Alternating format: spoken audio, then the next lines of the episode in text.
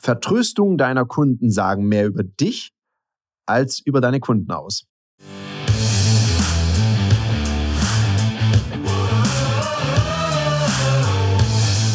Herzlich willkommen bei dem Podcast Die Sales Couch Exzellenz im Vertrieb mit Tarek Abodela. In diesem Podcast teile ich mit dir meine Learnings aus den letzten 20 Jahren Unternehmertum und knapp 30 Jahren Vertrieb. Herzlich willkommen bei einer weiteren Folge von der Sales Couch. Und heute sprechen wir über ein ultra nerviges Thema im Vertrieb, nämlich, ja genau, Vertröstungen. Also wie gehe ich damit um, beziehungsweise wie vermeide ich es, dass ich immer wieder von unterschiedlichen Kunden oder von dem gleichen potenziellen Kunden versetzt werde. Und da sind wir schon bei einem ganz wichtigen Thema. Wir sollten nämlich zwei Dinge unterscheiden voneinander. Zum einen ist es so ein grundsätzliches Thema von dir, dass du ständig von deinen Kundinnen und Kunden versetzt wirst, dass die nicht verbindlich zu dir sind? Oder ist es ein bestimmter Kunde, Kundin, wo das immer wieder vorkommt? Fangen wir mal mit dem ersten Thema an, wenn es so ein grundsätzliches Ding ist. Das ist für mich persönlich auch das wichtigere Thema. Weil wenn es grundsätzlich so ist, dass deine Kunden zu dir nicht verbindlich sind, dann gilt da ein Satz. Nämlich, nur wer Verbindlichkeit sät, kann auch Verbindlichkeit ernten. Was meine ich damit?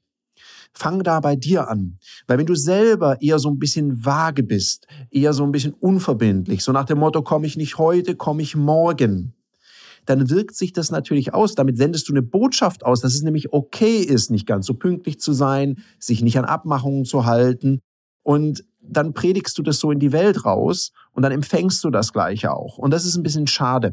Aus dem Grund achte doch darauf, wie verbindlich bin ich denn selber? Wenn ich sage, ich rufe um 8 Uhr an, rufe ich denn dann wirklich um 8 Uhr an oder kann es auch mal 8 Uhr 5 oder 8 Uhr 10 oder Viertel nach 8 sein oder rufe ich vielleicht an dem Tag gar nicht an?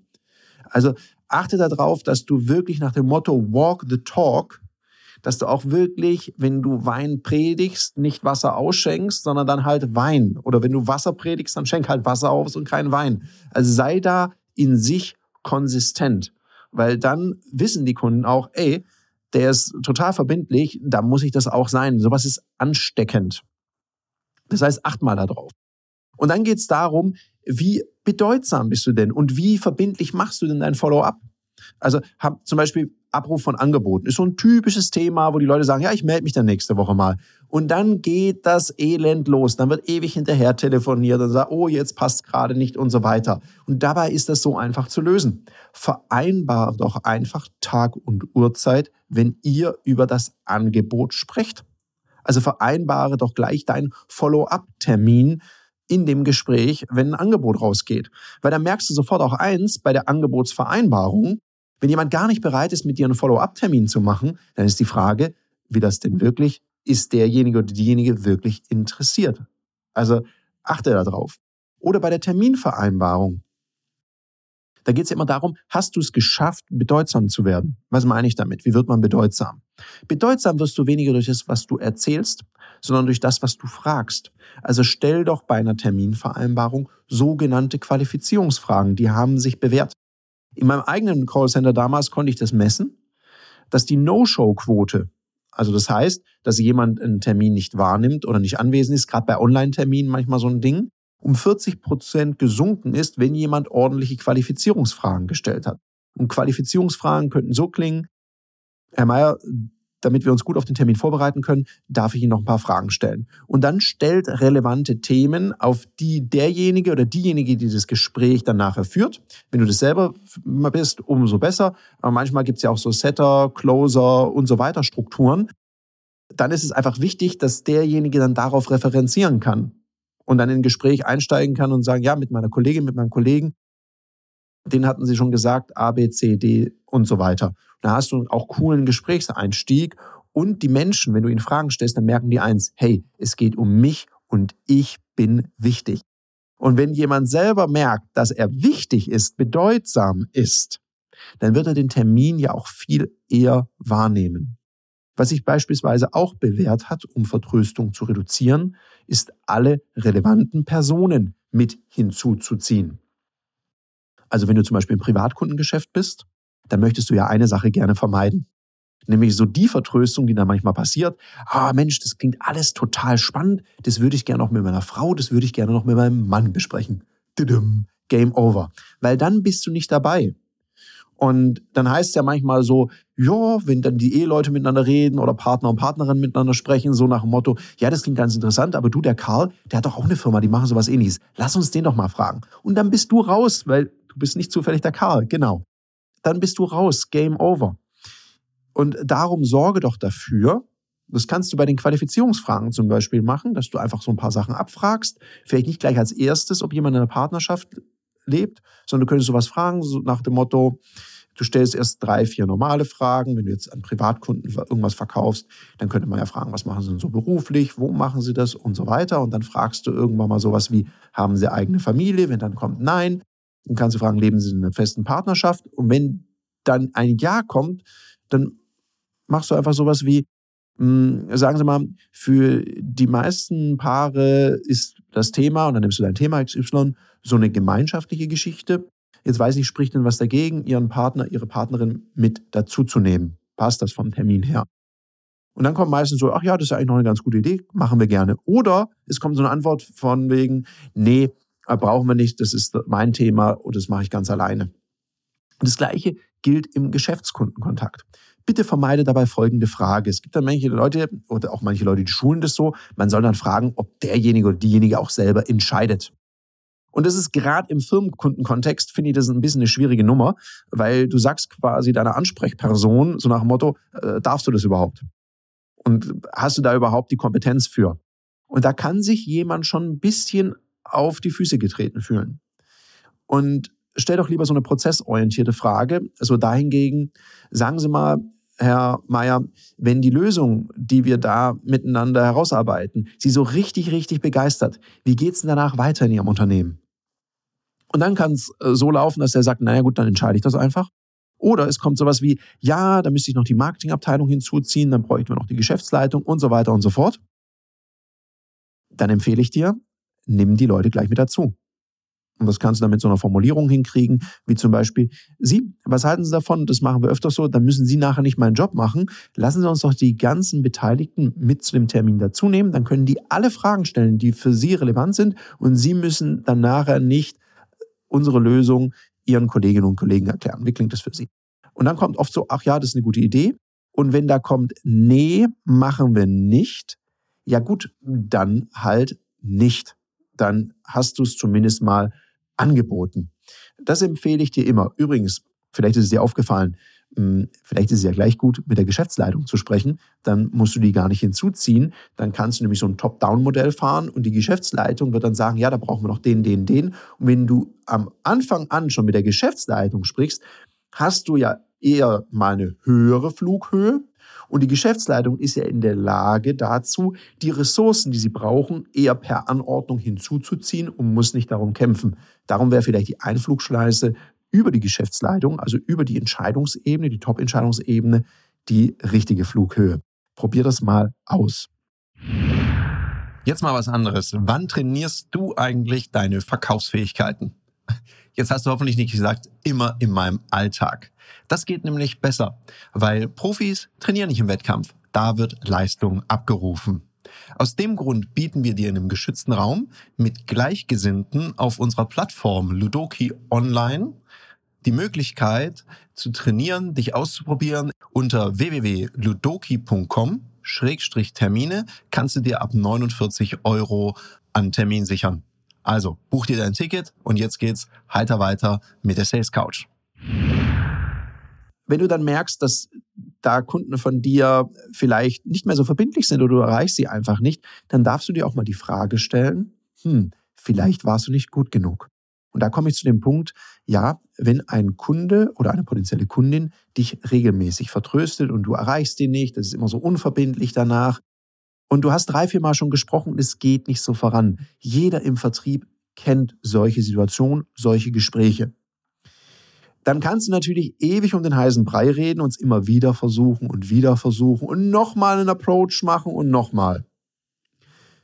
Die Frage ist, wird es dann irgendwie besser, wenn du mehr von dem machst, was sowieso nicht funktioniert. Vielleicht ist dann ja ein Strategiewechsel das Richtige für dich. Und da kannst du ja auch Folgendes machen. So nach dem Motto, put the fish on the table. Dann sprich doch mal über den Elefant im Raum. Weil man umkreist sich dann so ein bisschen, testet immer, ach, könnte es in Frage kommen oder auch nicht.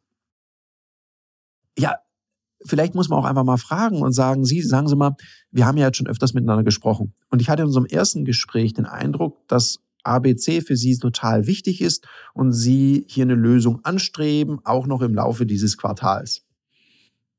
Jetzt haben wir drei, vier Mal gesprochen und ich merke irgendwie, vielleicht irre ich mich da auch, bitte korrigieren Sie mich da. Jetzt merke ich, irgendwie ist so dieser Zug zum Tor und dass wir diese Lösung vorantreiben, so gefühlt nicht mehr so da wie am Anfang. Wie ist denn das? Und sagen Sie mir auch gerne, wenn es da was gibt, was gegen eine Zusammenarbeit spricht. Also lad die Person auch gerne mal dazu ein, dagegen zu sprechen. Weil dann kommt vielleicht so, nee, nee, nee, es liegt nicht an Ihnen, bitte verstehen Sie nicht falsch, wir haben dieses und dieses Thema. Und manchmal ist es so, dass nur ein Teil deines Angebots oder deiner Lösung gerade nicht geht. Dann kann sie sagen, ah, okay, wenn ich Sie richtig verstehe, ist jetzt halt der gerade der Teil, wo wir die Produktion für das Thema XY übernehmen, ist gerade strittig. Bei Teil C und D sind wir d'accord miteinander. Ja, genau. Dann sagen, was halten Sie davon, wenn wir damit starten? Dann sammeln wir auch schon die ersten Erfahrungen und können über die andere Produktreihe zu einem späteren Zeitpunkt weitersprechen.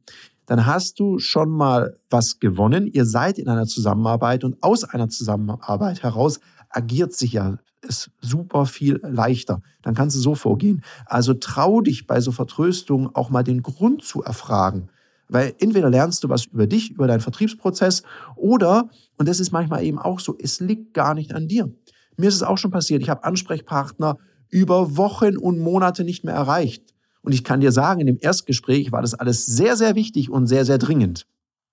Und irgendwann mal, egal was du für ein Selbstbewusstsein oder für ein Selbstwertgefühl hast, ja, also wenn du denkst, ich habe ein Ego wie ein Panzer, da kann nix. Irgendwann zweifelst du an dir, weil du denkst, ey krass, warum meldet er sich nicht? Habe ich mir da irgendwas eingeredet? Ist irgendwas passiert? Habe ich was falsch gemacht? Also du wirst dir anfangen, Fragen zu stellen. Das ist einfach so. Und dann darfst du eine Sache lernen. Und das ist so witzig. Dann erreichst du diese Person plötzlich. Und ich habe diese Person, ich habe da so ein ganz konkretes Beispiel im Kopf.